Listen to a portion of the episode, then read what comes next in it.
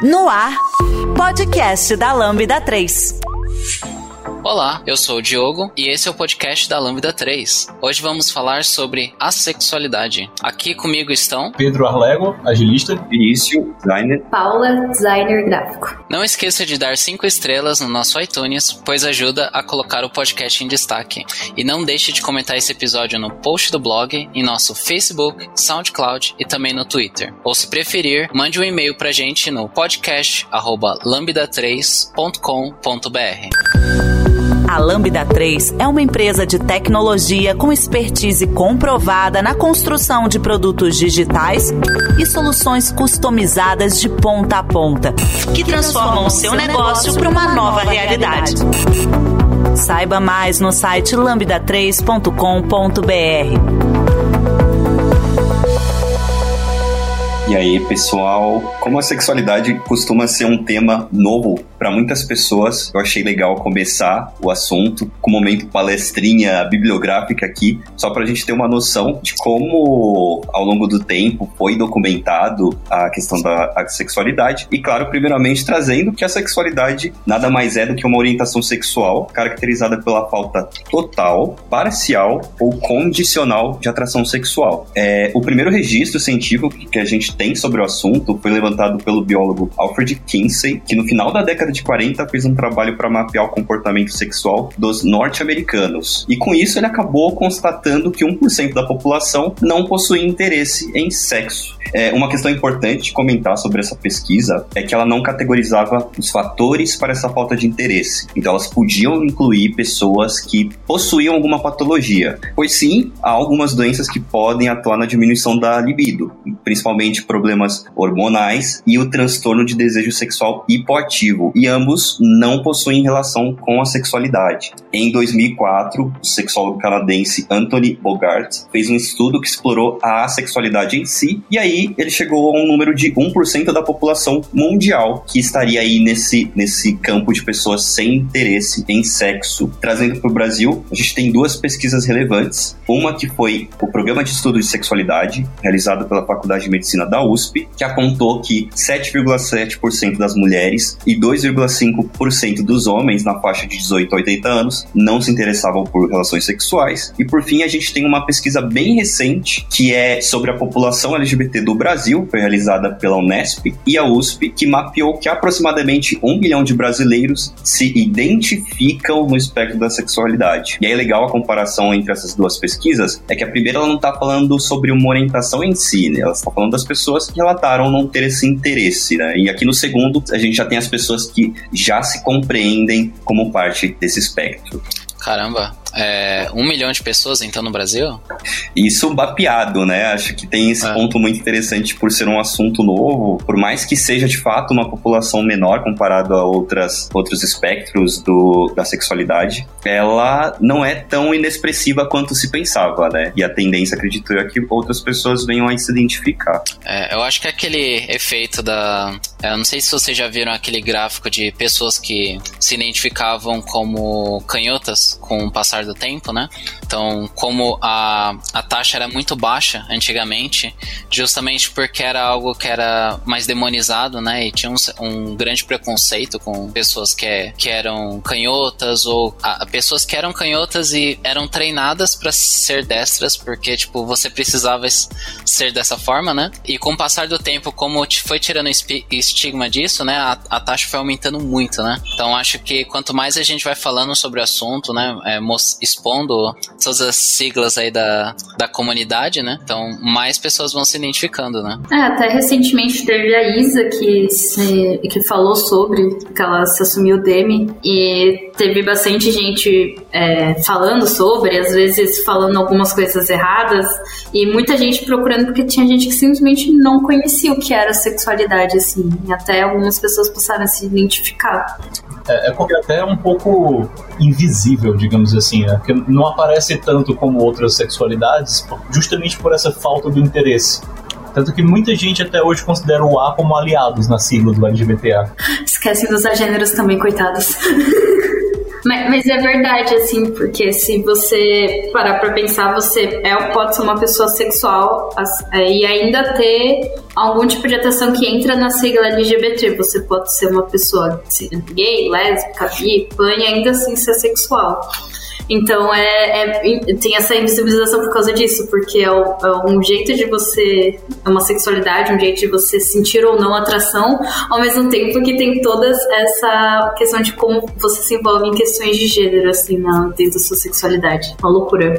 É, tem até toda uma discussão dentro da própria comunidade LGBT é, que questiona, tipo, ah, será que a sexualidade faz parte da sigla? Então, tipo, é uma comunidade que assume-se ser inclusiva, mas que até dentro da própria própria comunidade a gente tem esse tipo de atrito. Aí por diversas questões, né? É... é, brigas assim, ou tipo discussões dentro da comunidade sempre acabam rolando, né? É, um, é algo que acontece com até pessoas trans mesmo, né, que é, chegam a ser invisibilizadas, né, de alguma forma pela própria comunidade. Então, tipo, não é muita surpresa assim, até pessoas é, assexuadas ou até mesmo a, a, que a Paula comentando, né, de pessoas agêneros assim, né, que são a, é, partes ali da comunidade que acabou entrando assim um pouco mais tarde depois, né, na sigla e acabam não levando tanta importância, né. Você já conhece a Lambda 3? Além de sermos uma empresa formada por pessoas apaixonadas por tecnologia, desenvolvemos e entregamos software com qualidade, segurança e inovação que podem ser um diferencial para o seu negócio. Acesse o site lambda3.com.br e conheça mais. É, eu queria, na verdade, começar fazendo uma pergunta. Eu acredito aqui que nessa, nesse podcast eu sou a única pessoa que é, eu não sou assexuado. Então eu tô muito aqui mais como curioso, né? Mas a, a pessoa que querendo fazer as perguntas. E eu queria começar assim com. Acho que vocês começaram falando assim de alguns termos, né? Então, Demi, é, vocês falaram que tem vários. É, você tem vários tipos diferentes de pessoas assim que são assexual. Eu queria entender um pouco mais sobre isso, né?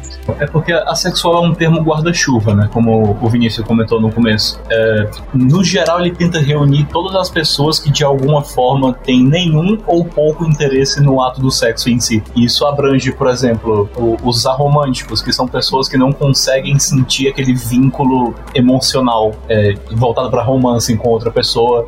Aí tem as pessoas que são assexuais de fato, que não têm nenhum interesse pelo o ato sexual em si se chama de espectro porque isso varia um pouco de pessoa para pessoa. Então, por exemplo, da mesma forma que tem gente que é completamente aversiva ao ato do sexo, tem gente que aceita, tem gente que acha ok.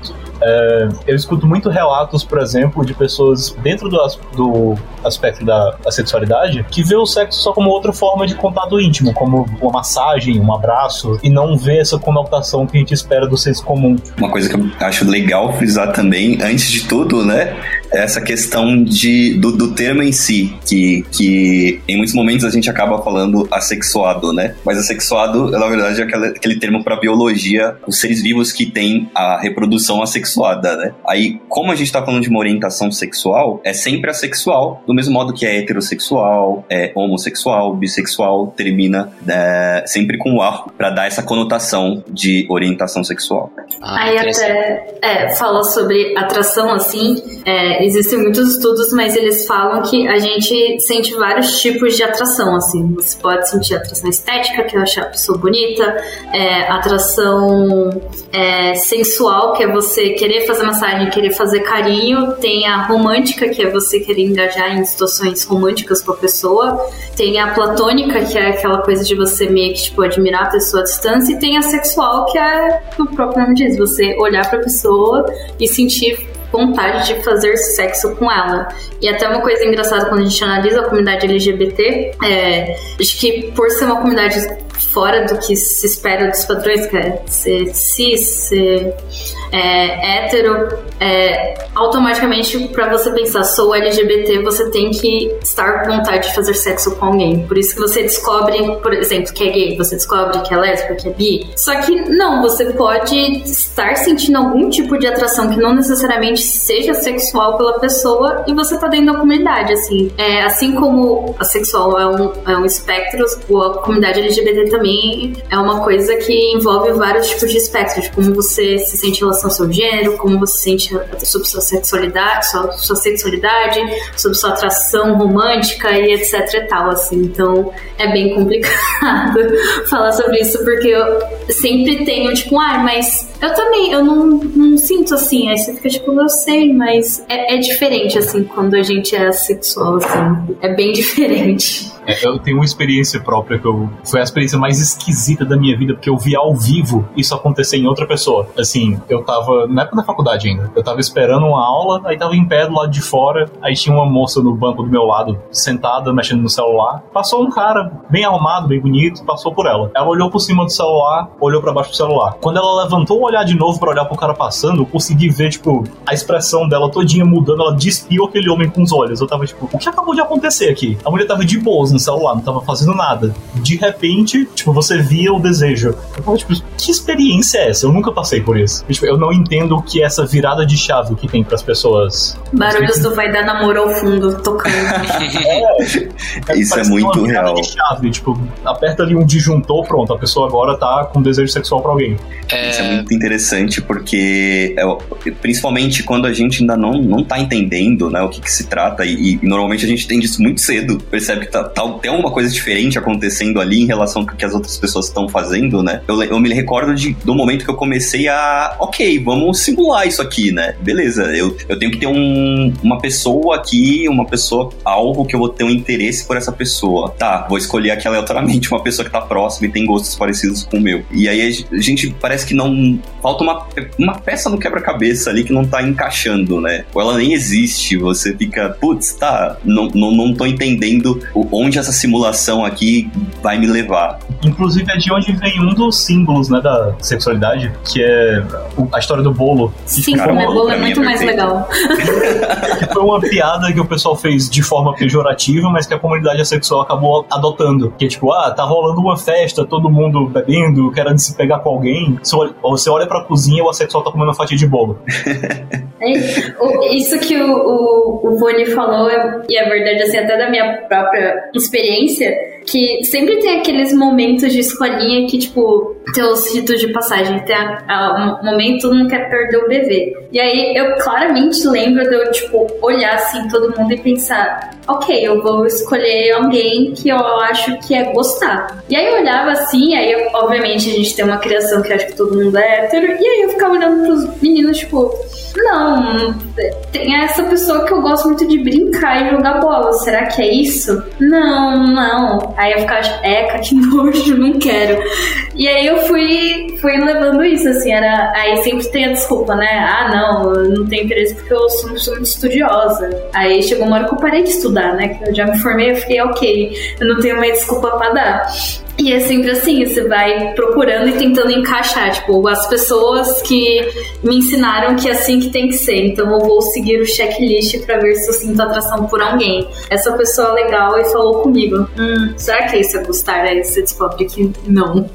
Diferente. Inclusive, a experiência da adolescência como alguém que se identifica na sexualidade é bizarra. Justamente por essa questão que você trouxe agora, que é tipo, você Sim. tenta ali seguir o fluxo do que as outras pessoas estão fazendo, mas parece que não faz tanto sentido para você. Eu lembro que, que eu tive um momento da virada de chave da, da vida, assim. Foi um, eu tenho esse checklist, né, de coisas que é esperado que você faça, principalmente enquanto jovem. Eu fui dando esse check e aí chegou um momento que eu dei os checks gerais, assim. Falei, ok, eu fiz tudo que era esperado, achei extremamente chato tudo.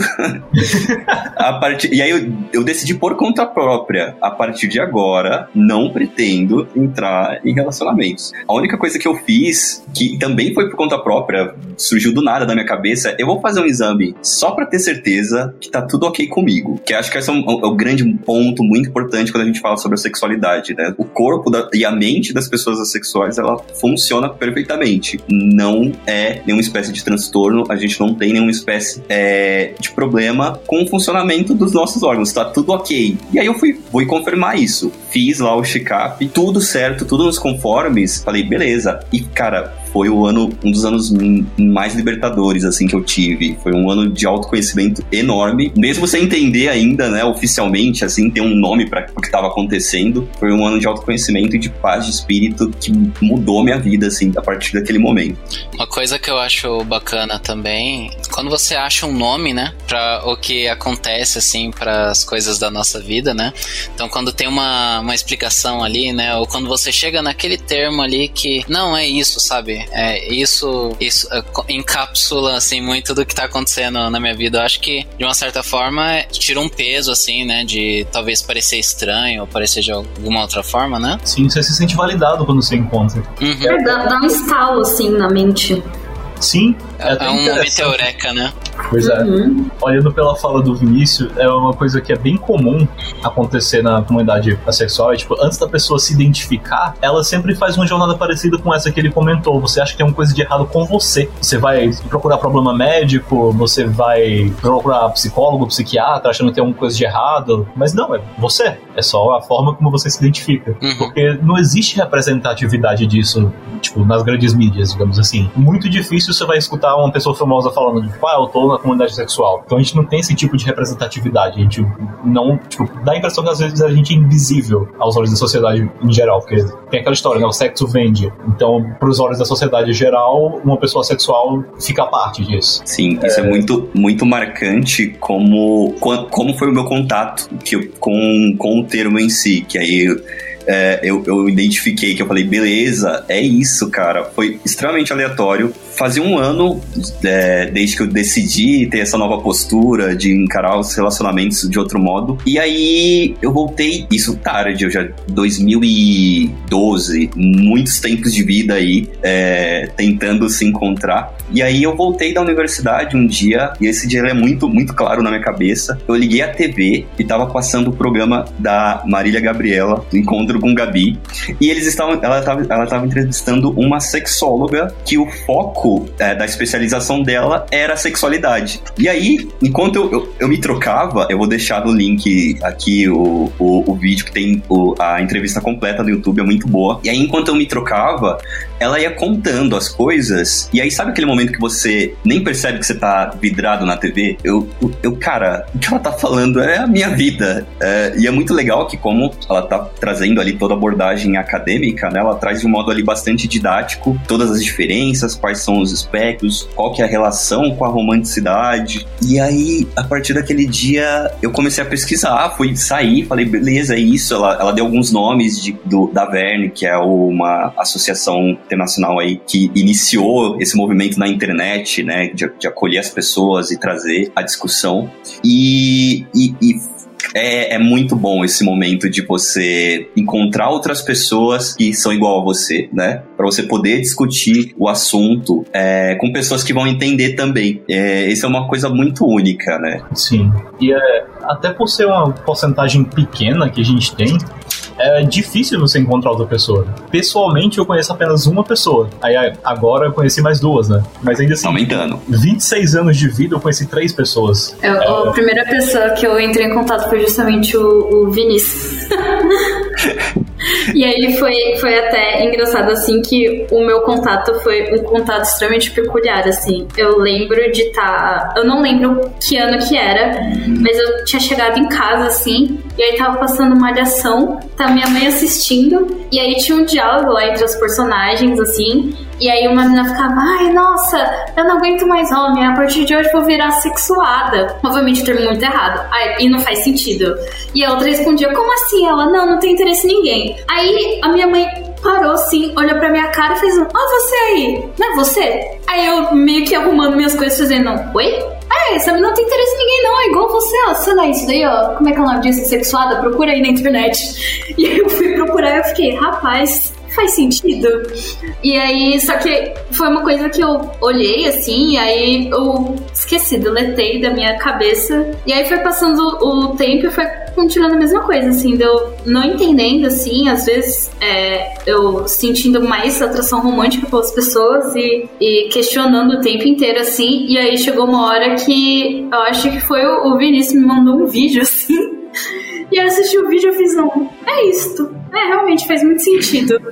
E é engraçado mesmo, porque acho que eu dei um pouquinho de sorte, assim, porque eu conheço o Vinícius, atualmente eu tô num relacionamento com outra pessoa sexual, assim, então é uma benção na minha vida. é, no meu trabalho também, eu acabei conversando com outra pessoa e por minha causa, assim, das conversas que a gente troca, ela também se descobriu, assim, então eu, eu acabei, eu virei um imã, assim, atraindo um monte de gente assexual pra perto de mim. Eu acho que tem uma coisa bem, bem legal disso, que é, é, é o efeito prático de, de, de trazer a identificação para as pessoas, né? Até o momento, muito provavelmente, eu, a Paula, o Pedro, todas essas pessoas próximas de nós, não sabíamos que essa era uma opção. não sabíamos que tá ok seguir por esse caminho, é, e isso faz muita diferença. É, e é uma jornada complicada de descobrir, né? Porque, assim, nos arredores você acaba não sendo tão validado quando você vai conversando com outras pessoas. Por exemplo, sendo Demby, é, era muito normal ouvir de amigos quando você tava, tentava explicar o conceito, tipo, ah, você não consegue sentir atração sexual se você não tiver atração romântica pela outra pessoa. Tipo, sempre vi um comentário, tipo, ah, todo mundo é assim, isso é normal. Tipo, é um desmerecendo o que você tá falando, né? Ou então, depois que a pessoa já entende como você funciona e, sei lá, tipo, vê você muito próximo de uma amiga, tipo, só conversando, mesma coisa assim, alguém solta um, ah, mas fulano não conta, ele é sexual. Tipo, como assim? Eu existo, eu tô aqui, como assim eu não conto? É uma experiência bizarra. Através de soluções tecnológicas e inovadoras, a Lambda 3 entrega projetos baseados em metodologias ágeis para empresas que buscam qualidade, agilidade e sustentação de seus sistemas, com o objetivo de potencializar o seu negócio. Eu queria entender um, um pouquinho melhor, assim, que tem essa questão ali de. Vocês comentaram, né, que uma pessoa assexual, ela está. É, é uma, um espectro, né? Então você tem diversas formas de sentir a assexualidade. É, é isso, né, eu acho. Aí você tem a questão do desejo sexual e da atração romântica, né? Ou, ou você tem outras formas ali de sentir, né, o, o é, sentir desejo ou atração, né, pela pessoa. Então você tem, é, sei lá, pessoas assexuais que ela podem não ter nenhum desejo, é, nenhum desejo sexual, mas que ela pode ter desejo é, romântico, né? Então ela pode, por exemplo, querer namorar uma pessoa, mas não é, tem aquela parte sexual, ou, ou vice-versa também. É esse mesmo caminho a ideia. A, a, forma que eu enxergo é a sexual diz respeito a desejo sexual e o aromântico diz com relação a vínculo emocional uhum. ali no caso, né? Então assim, ó, isso gera dois guarda-chuvas, né? Que a pessoa sexual, ela pode ter o desejo, ou, ou, pode não ter o desejo, ou ter pouco desejo, e o aromântico, ele pode ter algum desejo ou nenhum desejo de estar no relacionamento. Então aí você gera várias combinações, que pode ter uma pessoa que não tem desejo nenhum, é assexual, mas tem interesse romântico, então ela não é aromântica, é só assexual. Aí, mas pode combinar também, tipo, a pessoa pode ser assexual e aromântica, ela não tem nenhum tipo de desejo. Quando eu comentei lá no começo de condicional, é que tem pessoas que ou tem uma condição muito específica, ah, começa a sentir depois que tem um vínculo romântico pessoas que são muito inteligentes, por exemplo, ou pessoas que não conseguem dizer quando pode acontecer. Em algum momento, uma pessoa específica acontece o desejo, e aí qualquer outra pessoa, e aí pode ser qualquer outra pessoa ao longo da vida não vai despertar é, o mesmo sentimento. Então, realmente tem uma grande variedade, e aí uma coisa bem importante também é que pessoas que não estão no espectro da sexualidade, que, que é, sentem interesse é, sexual por outras pessoas podem ser românticas. Acho que todo mundo em algum momento da vida se deparou com alguém que simplesmente não foi feito para relacionamento. Que tá ali sempre com alguém, mas que nunca engata, nunca vai virar um namoro, ou quando vira um namoro é sempre muito tempestuoso, porque ainda não se discute o fato de que tem de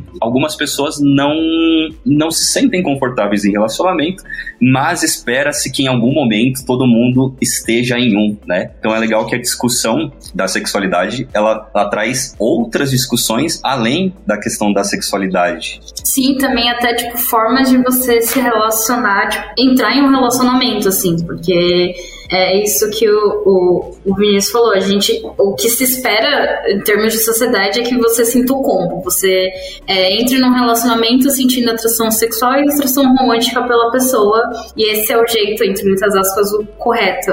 O Só que você. O padrãozinho, exatamente. E, na verdade, você pode existem outras formas de você entrar no relacionamento. Você pode entrar no relacionamento com uma pessoa que você não sinta atração sexual ou apenas romântica. E, e aí você quer engatar nisso. Ou você sente outros tipos de atração, assim. E, exatamente isso. A gente vê gente que acha acha legal e realmente tá tudo bem você ser uma pessoa que engaja em sexo casual porque você não quer ou não consegue ter algum vínculo com a pessoa. Então isso é uma coisa que acaba sendo até vista com um pouco mais de normalidade do que o oposto. Você não sentir atração nenhuma e não querer fazer isso. Se você não quer, você é a pessoa estranha. Você tem algum distúrbio hormonal, você tem algum trauma, você tem. Você é a pessoa que tá com problema, assim. E, e você vai descobrindo que tá tudo bem, assim. Você não precisa necessariamente sentir isso e você pode sentir outras formas e mesmo assim querer se. querer demonstrar interesse, querer engajar em um relacionamento com alguma pessoa. E aí acho que é legal falar que é possível, não é uma coisa inimaginável, uma pessoa assexual se relacionar com uma pessoa que não é assexual. Isso pode acontecer.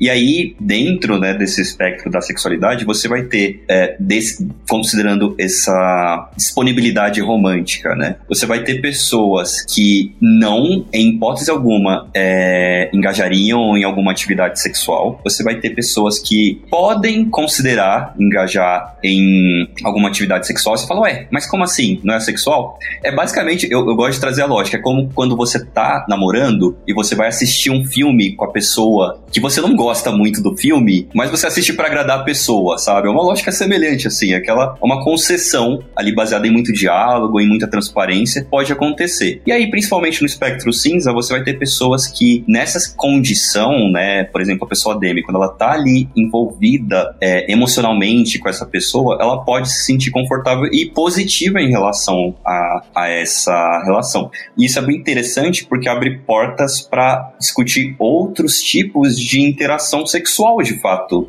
Eu vou até puxar um trechinho que eu separei aqui do livro do Anthony Bogart que eu citei lá no começo, que é focado em sexualidade, que ele diz que o estudo da sexualidade oferece uma oportunidade única para olhar a sexualidade através de novas lentes. Mas, talvez mais importante ainda, essas novas lentes dispõem de uma imagem mais ampla e um ângulo mais aberto sobre o assunto. Porque a gente começa a discutir coisas que antes não são discutidas, outras possibilidades sensoriais, né? Outras interações emocionais também, que é bom para todo mundo falar sobre. Gera discussões saudáveis também, né?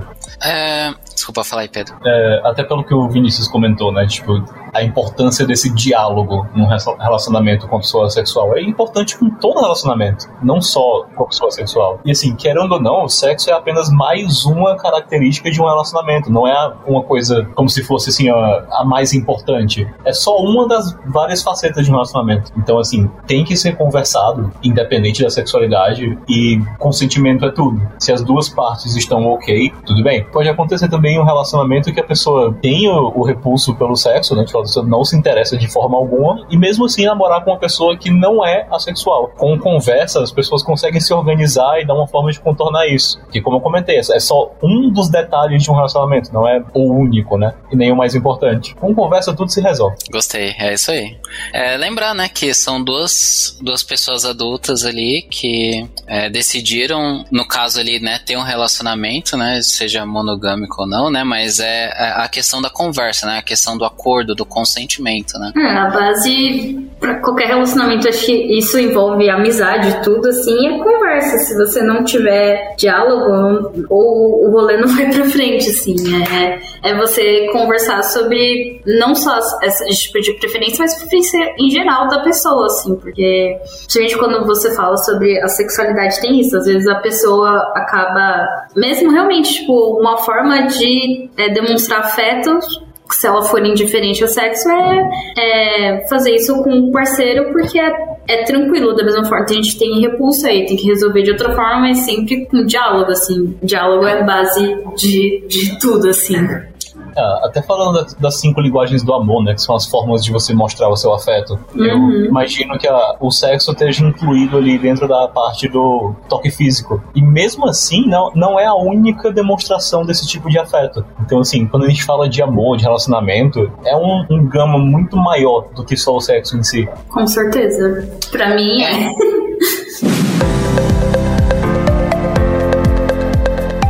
Você está ouvindo mais um podcast da Lambda 3. Nos organizamos de forma democrática para que todas as pessoas compartilhem conhecimentos e boas histórias. Temos muito papo sobre tecnologia, diversidade, cultura e muito mais. Encontre o caminho para novas ideias aqui.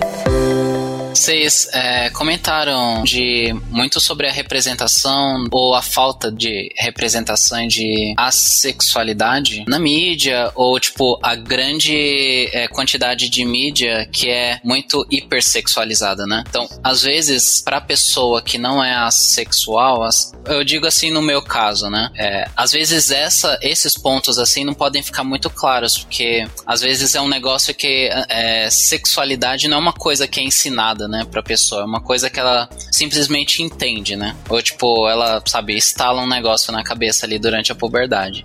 Mas eu queria é, ver de vocês, assim, alguns exemplos para que fique assim, tipo, ah, mas quando vocês falam, assim, de falta de representação ou representação demais de pessoas é, é, sexualizadas, o que, que vocês querem dizer, assim?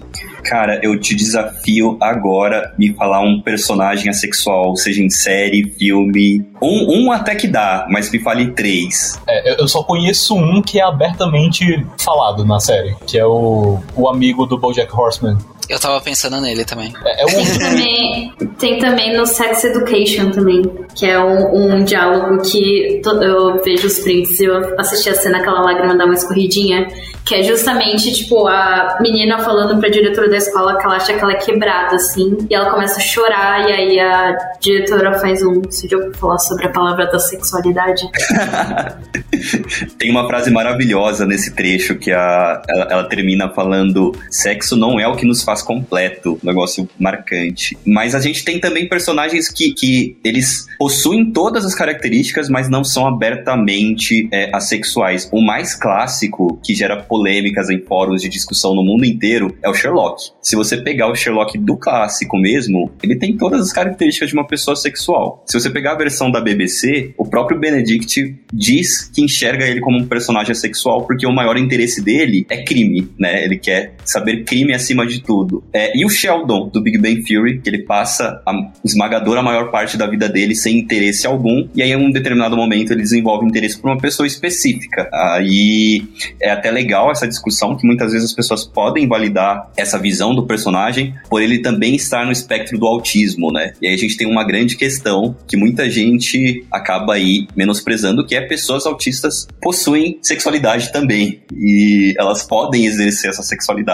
Então, pode existir pessoas é, autistas ou, ou qualquer outro espectro neurodiverso que seja sexual ou que não seja e que pode estar ali navegando pelo espectro da sexualidade. E até puxando a questão do Sheldon, até uma coisa que eu ia falar, que é tipo, é uma representação que, do meu ponto de vista, ela acaba sendo meio problemática, porque acaba puxando como a pessoa assexual é a pessoa que é um robô. Porque isso eles zoam a série inteira, assim, que é tipo, você tem problema, você não gosta, você é um robô.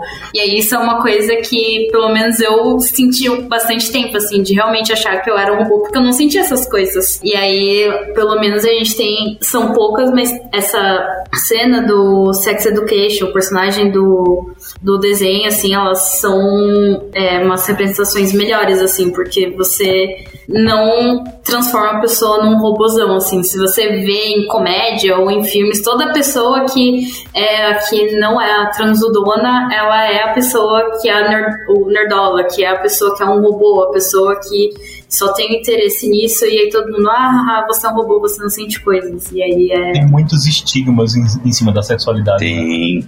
O Bojack eu acho que é o melhor. O Bojack é perfeito, eles, eles abordam tudo, né?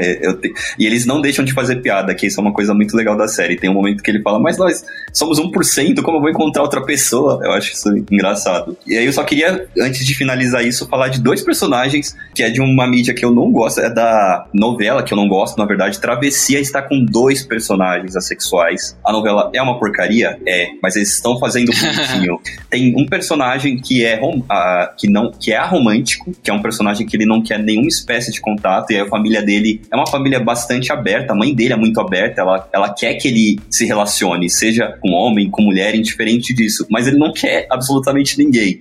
E ele tá nessa, nessa saga de descoberta, e um personagem que já passou por essa descoberta, e agora uh, o desafio dele é engajar em um relacionamento com a pessoa que ele gosta. Então, tá bem abordado, eu acho super importante, porque novela ainda é um, uma mídia de grande impacto, né? Com certeza. É, essa visibilidade ela é muito importante justamente para poder quebrar esses estigmas. Tem até a, o, o, mês de visibilidade da comunidade sexual, que é em novembro, né? A gente, inclusive, perdeu a janela de fazer esse podcast em novembro, mas. Droga. É.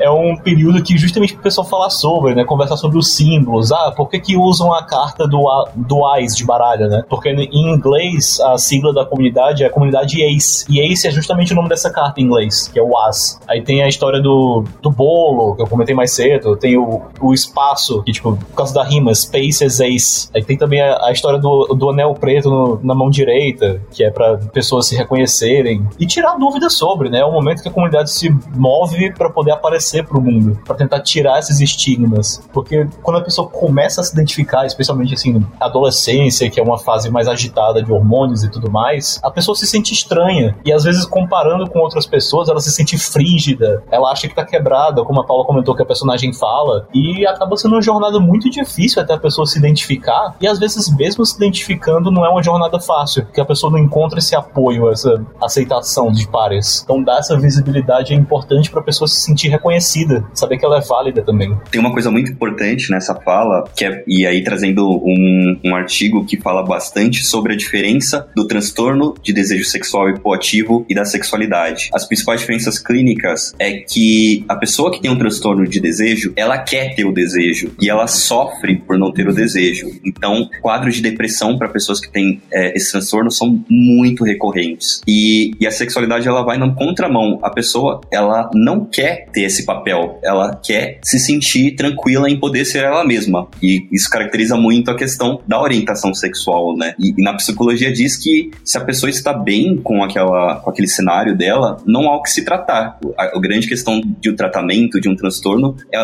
o fazer mal, né? É, pra psicologia só é patológico se causar alguma paralisia. Tipo, se aquilo te impede de fazer uma coisa que você quer ou precisa, é patológico. Então, Interessante, eu não sabia no disso. caso, se a pessoa tem essa identidade, tipo, não tem nenhum problema com isso, é perfeitamente normal. Inclusive, normal é uma palavra é, perigosíssima na psicologia. Sim. Muito isso. Tem um, tem um trecho muito legal nessa entrevista que eu falei da sexóloga na Marília Gabriela, que ela fala: é, não é comum, mas é normal, né? Porque devido ao número, você não vai achar com tanta facilidade. Mas não há nada de errado né, nessa orientação. Eu vou dar uma olhada nessa entrevista depois. Não... Vou deixar o link Nossa, pra todo mundo. Curioso. Gente, eu, eu vou servir bibliografia, tá? Para todo mundo que quiser se aprofundar no assunto, deixarei ali todos esses artigos que eu, que eu comentei também.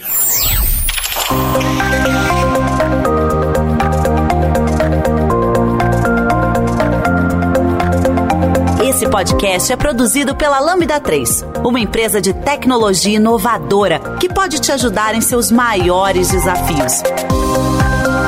Especializada em desenvolvimento de software, a Lambda 3 tem experiência na entrega de projetos de maneira ampla e contínua, através de metodologias ágeis que fazem a diferença para o seu negócio.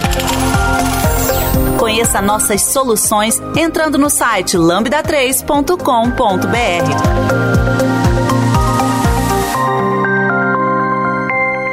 Eu também queria falar um pouco sobre a questão de. A, a gente entrou um pouco a respeito, mas talvez falar um pouco mais do, dos preconceitos relacionados à, pessoa assexual. Então, tipo, quais são os problemas do dia a dia, os problemas durante o descobrimento, né? É, coisas que, que aconteceram ali que vocês queiram compartilhar? Eu acho que tem um que ele, ele precisa ser falado pelo nível de gravidade, que é a autoviolência. Tá? Acho que a gente sempre parte ali da violência sexual com, com uma segunda pessoa causando, né? Nesse caso, como a gente quer performar ali o que a sociedade espera, a gente provavelmente uh, pode se colocar em uma situação de autoviolência. E é uma situação que vai ser desgastante, que vai ser desconfortável, que vai nos fazer mal. É... E eu acredito que seja o cenário mais recorrente, assim, mais grave, inclusive, das pessoas que ainda não se identificaram. É, e tem um agravante bem sério aí, um, um, temperinho especial da masculinidade tóxica em cima disso aí, porque acaba afetando os dois lados. Porque a gente tem, pro homem, tem que é esperado que ele tem que ser viril o tempo todo, que ele tem que estar disposto pro sexo sempre que aparecer a oportunidade, e que isso é ser homem, se você não, tipo, se você não tem interesse nisso, tipo, você tá errado. Aí entram diversos outros preconceitos em cima também, mas do lado da mulher também tem essa expectativa olhando ali num olhar bem patriarcado assim, com a masculinidade tóxica, né? Que é tipo, ah, não, você é mulher, você tem que satisfazer seu marido, se você não aceitar, você não vai conseguir se ter um relacionamento duradouro com ninguém. Aí isso gera uma confusão enorme na cabeça das pessoas que estão se descobrindo, porque tem esses estigmas sociais que por mais que a pessoa desconstrua, tem essa cobrança do lado de fora. E isso Sim. acaba gerando esses conflitos internos também com a pessoa. É, essa questão da, da parte feminina, assim, é, é complicado porque você é criada a ter o um meio termo. Você não pode ser a pessoa, entre muitas aspas, rodada, porque isso é ruim, mas ao mesmo tempo você não pode ser é, completamente é, virgem somente por causa dessa questão de você estar no local que você vai satisfazer o homem. Então você tem que ter experiência suficiente para satisfazê-lo, ao mesmo tempo que você não pode ter demais porque é ruim. E aí você fica nisso, assim, se chega uma hora que você fala, acho que eu estou nos caminhos para é, que é isso que a gente já comentou, de ter os ciclos da vida, de chegar no, no momento que todo mundo tá é, iniciando a vida sexual e você tá, não, isso não é para mim, mas eu, será que eu tenho que me forçar a situação? E a questão da autoviolência, de você acabar procurando, você indo parar numa situação que é extremamente desconfortável, é uma situação violenta, porque você tá achando que assim que funciona com todo mundo, mas não é assim. E, e aí é que vem o perigo, assim, de não falar sobre. Tem outro preconceito que acontece também, e infelizmente isso acontece muito mais, pelo menos na minha vivência, dentro da própria comunidade, que é as pessoas acharem que você está escondendo outra sexualidade. Ah, não, uhum. é, é, lésbica, só tá fingindo, é, é, gay, só tá fingindo, né? E isso, o pior é que isso não faz nenhum sentido, que como a Paula comentou um tempinho atrás, a pessoa que, que, que tem disponibilidade romântica, ela pode ser homoromântica, pode ser biromântica, pan-romântica. Então essas intersecções, elas podem acontecer de qualquer jeito. E então não já começa errado, né, de pressupor que a pessoa está mentindo, acusar a pessoa de ela estar mentindo a sexualidade dela e da ignorância de não saber que a pessoa pode estar dentro ali de outras intersecções da comunidade, né? Nossa, total. Isso acontece aconteceu bastante comigo, assim. É, eu até tava brincando com, com a pessoa que eu tô saindo agora que existe, tipo, uma lenda em volta de mim na minha família. Ninguém sabe. É, é aquela pessoa que tem a cara de ser LGBT, mas ninguém sabe o que é. Porque nunca apareceu com alguém na família, nunca comentou, não tem foto. Já ganhei muita aposta sim. Continuou e... três tentativas, acerta minha sexualidade. É, então. E aí é isso, assim, é sempre esse mistério, e aí é isso. Ou a pessoa ficar, e você até. São violências que até pessoas LGBT, que a gente fala que tem a pessoa sexual e tem a pessoa alossexual. Alossexual é quem sente atração sexual. Até que as pessoas alo sofrem, assim, de ah, é porque você não fez, é porque você não achou, e é porque você não fez com tal gênero, ou por causa disso, daquilo. Só que é isso, assim, você você não sente, assim. Até é uma coisa que eu demorei para entender onde eu me encaixo no espectro romântico, porque eu não sentia atração por ninguém, assim. Eu ficava, ok, eu acho que é isto. E aí, depois que eu fui percebendo, principalmente quando você aprende que você pode sentir atração que não seja necessariamente sexo, que aí você começa a cair a ficha de vários, várias pessoas que você sentiu um pouco de atração e que você não sabia que era necessariamente uma atração que te faz encaixar na comunidade LGBT. É, isso que você comentou traz também uh, vários comentários com aquela energia de tio do pavê, que é tipo, ah não, você ainda não encontrou a pessoa certa. Ah não, isso é porque você não fez direito. Sempre vê esses comentários assim no entorno. É... Eu já tô blindado pra esses comentários. Às vezes o pessoal, ah, ah, mas ninguém faz mais, né? Ninguém ousa mais fazer. Mas ah, não encontrou a pessoa certa. Se eu encontrar, vou enterrar ela. pra ver se nasce uma planta de pessoas certas.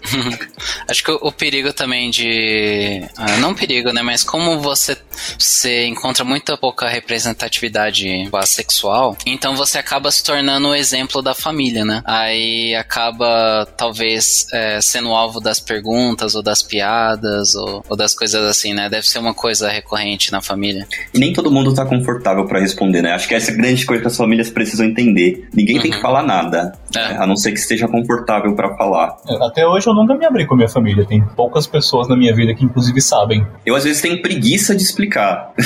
Exatamente. quando as pessoas estão mais envolvidas, eu falo. É, é, mais fácil. Que nem quando eu comentei com a Paula pela primeira vez. Eu sabia que a Paula ia entender. Então, eu falei abertamente sobre o assunto. Quando é família, eu simplesmente falo, eu não tenho interesse em me relacionar. É isso. Aí a pessoa fala, ai, mas você não, não pretende casar, não sei o quê, ter filho. Aí eu bugo a cabeça da pessoa, né? Que eu falo, casar é uma coisa que definitivamente eu não quero. Ter filho, talvez. Aí a pessoa fala, não, mas aí já entre outras questões da sociedade, né? É, filho tem que ser dentro do casamento, filho, co como, quais são as possibilidades de se ter um filho, né? Você tem a possibilidade biológica, tem a possibilidade de adoção. Então, eu acho, eu acho até interessante isso, né? A gente acaba levantando discussões de, de coisas que estão tão, tão paradinhas ali, né? Que encheu de poeira e ninguém quer puxar para não espirrar depois. Cara, eu sou muito a favor da mentalidade do viver e deixar viver. Mas como eu sei que as pessoas não seguem a minha filosofia de vida, eu prefiro não abrir isso com as pessoas. Porque, tipo, eu já tenho a gestalt do vegetariano, que é, é sempre tem perguntas voltadas para isso. Se alguém descobre, tipo, ah, você não come carne, mas e a proteína? Mas e camarão? Peixe, pode? A pessoa começa a tintir a paciência com relação a isso. Aí se eu for meter sexualidade no meio também, aí a confusão é, sobe de nível. eu prefiro ficar quietinha na minha, converso com quem eu me sinto à vontade e é isso. É, é bem real, assim, em relação à minha família, teve esse, é, de quem era mais próximo, minha mãe, por exemplo, rolou esse silêncio, assim, do, olha filha, vê isso. Então eu nunca sentei, tipo, conversei com ela. E aí sempre rolava aquelas reuniões de família dos namoradinhos. Ainda mais que eu venho de uma família que eu tenho oito tios e tias, né? Então a gente pra caramba. Então sempre rola, né? E aí, pelo menos por muito tempo, sempre teve a resposta de não, a Paula não, porque a Paula é focada no estudo, ela não quer saber disso. Aí eu sempre justifico, não, gente, eu não tenho interesse. E aí alguém me dá, por que você não achou o homem da sua vida? E eu fiz um. Eu pensando, só homem? Hum, tá bom. E aí ficou, é, sei lá, né? Vamos ver, mas eu não tenho interesse em ninguém. Eu, eu já falei pra uma das mentiras, eu sou muito satisfeita com as minhas amizades, com os meus amigos. Eu não sei se eu preciso de alguma coisa a mais, assim, na minha vida. E, Isso é muito legal. E aí ela, minha tia faz, ah, tá bom. E aí meio que aí sempre rola os, os piadinhas de ah, você vai ficar pra titia. Aí eu falei assim, sim, eu vou ficar pra titia com muito orgulho. Vou encher o saco da minha sobrinha, vou. Você é a tia muito louca. Você é a tia da vodka, né? Sim. tia da vodka. A, a Paula mencionou, tipo, ah, ela só estuda, ela não quer saber disso. Isso é outro estereótipo muito grande com a sexualidade. Que o, o pessoal comenta geralmente alguma coisa na linha, tipo, ah, nossa, você não sabe quanto tempo eu passo pensando nisso. Eu nem imagino quanto tempo livre você tem você deva ter, você deve ser muito inteligente, deve estudar muito. O tempo que você não gasta fazendo isso, você tá fazendo outra coisa. Tem muito esse estigma também. Tipo, como uma pessoa não tá, digamos, entre aspas, ali, perdendo tempo pensando nisso, a pessoa é um gênio, porque tá pensando em soluções pra vida. E não é assim. Sem falar que você tem é, essa pressão tanto para ah, de você precisa casar, você precisa ter filho, você precisa sei lá o que, né? E ao mesmo tempo, ah, você precisa estudar, você precisa trabalhar, você precisa, né? Tipo, você, você tem toda essa pressão para performar da melhor forma possível em todas as áreas possíveis da vida, né? Sim.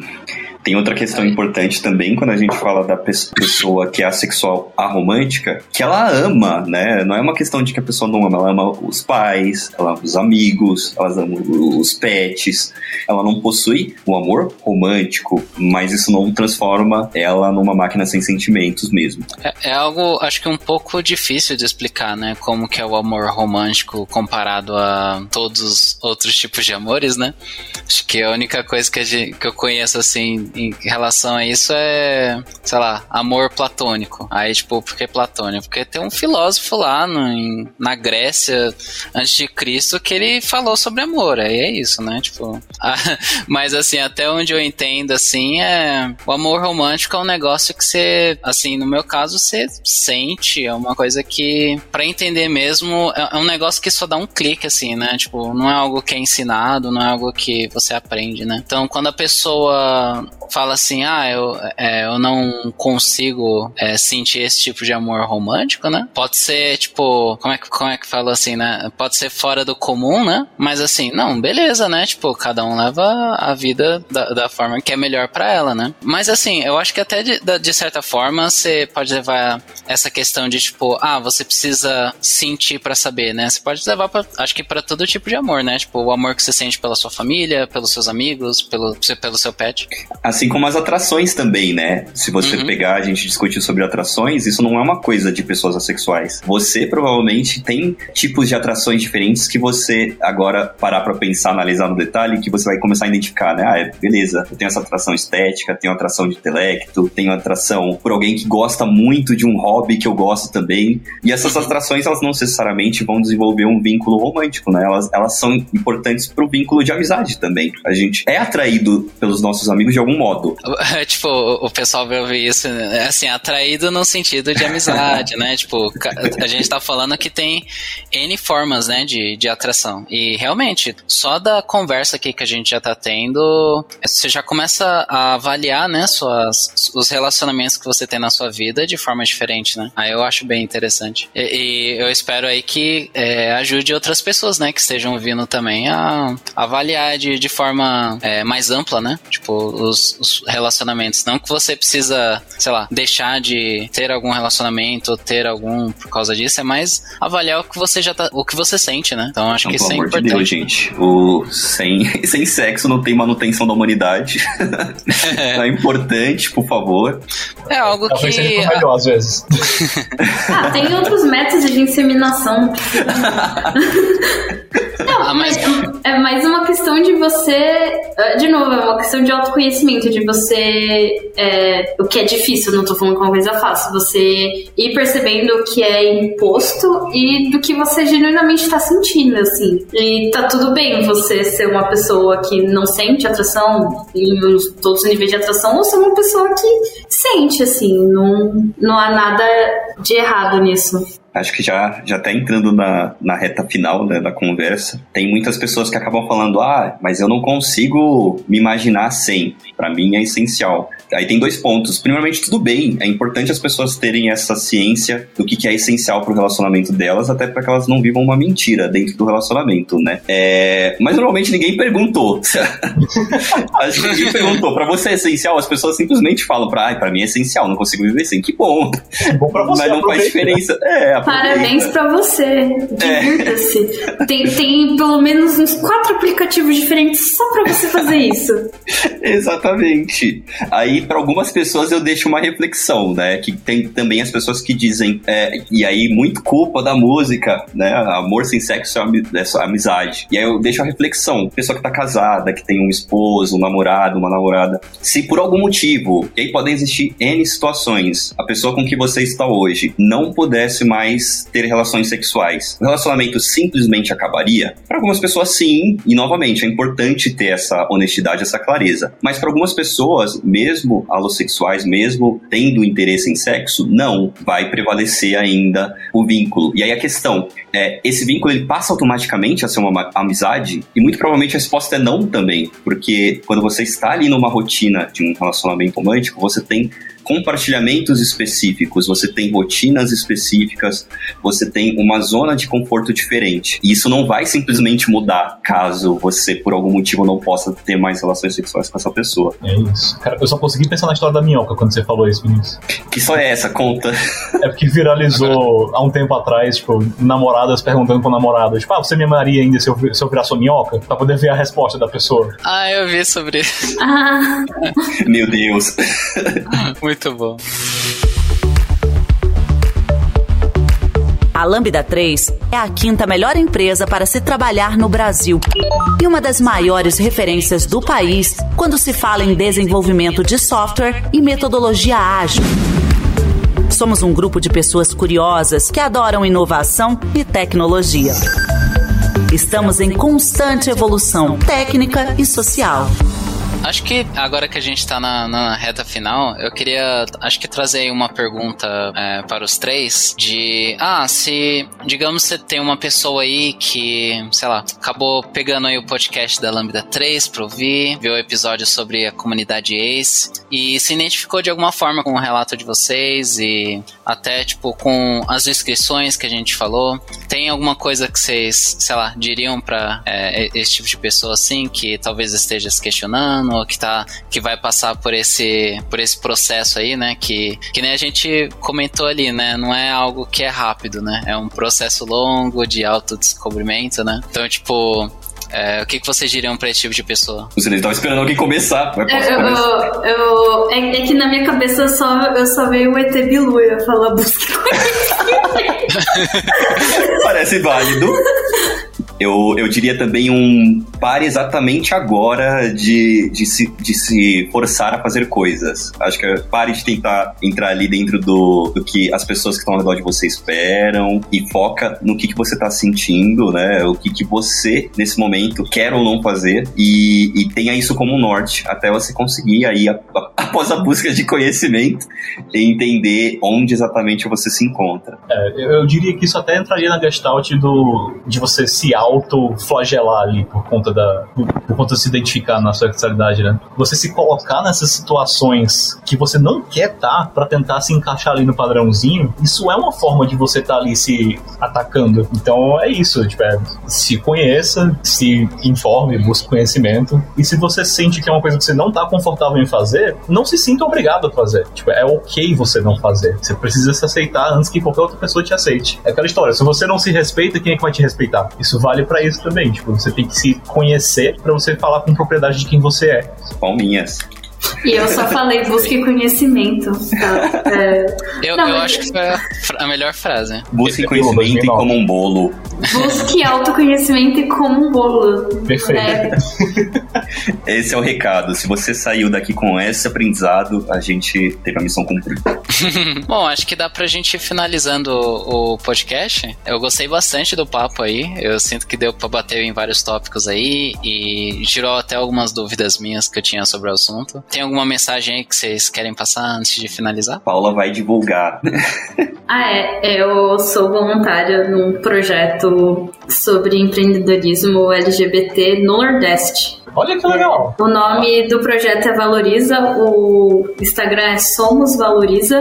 Em- agora, em novembro, a gente fez um evento dentro de um shopping que tinha empreendedores vendendo outros produtos deles. Tinha uma sexóloga também muito legal sobre que ela, ela é especializada em assexualidade também. E também teve bastante atração cultural de pessoas LGBT nordestinas, assim. Então, siga o Valoriza, né? Massa demais. É, eles são de Alagoas, Maceió. Outro comentário aqui importante: a Casa 1, aqui de São Paulo, que é uma casa que acolhe é, jovens LGBTs expulsos de casa, tá precisando de doação. Vou deixar o link aqui para quem tiver interesse de apoiar. É importante pra caramba aqui em São Paulo esse espaço, então bora ajudar, pessoal. Ah, eu vou falar também, de novo, desculpa. É a Casa Florescer também. Tem a Casa Florescer, que é uma casa de acolhida para pessoas trans e com foco bastante em travestis, que também tá precisando de bastante doação agora no Natal. Eu vou Show. Então, acho que é isso aí. É, eu quero agradecer a presença de todos, agradecer a presença da Paula. A Paula, ela é uma convidada, né? A gente não falou isso no começo do podcast. Então, tipo, obrigado aí pela, pela participação e trazer sua opinião aí. Foi muito importante, acho que deu para diversificar bem aí a, é, trazendo três pessoas, né, do, do espectro assexual. E aí deu um papo bem legal. Parabéns Reunimos quase 1% inteiro aqui. 1%. Obrigada pelo convite. Foi muito legal conversar com vocês. Foi muito boa a conversa. E é isso, gente. Se informem, pesquisem mais sobre. Se você se identifica, se você não se identifica, tá tudo bem. Mas é importante conhecer mais sobre, saber que existe e saber que existem pessoas assim que podem conviver com você, talvez ajudar outras pessoas a se informar também. Por isso que é importante conhecimento. Então, busquem mais conhecer sobre a comunidade ACE. É isso aí, gente. Muito obrigado aí por ter ouvido esse episódio aí do podcast da Lambda 3. E tchau, tchau, pessoal. Fala, não sai. tô aqui. Eu, eu tô só o, o Please Don't Hurt Me. Você ouviu mais um episódio do podcast da Lambda 3. Indique para os seus amigos esse podcast. Temos também um feed só com assuntos de tecnologia e outro que mistura assuntos diversos. Toda sexta-feira, sempre com o pessoal animado da Lambda 3.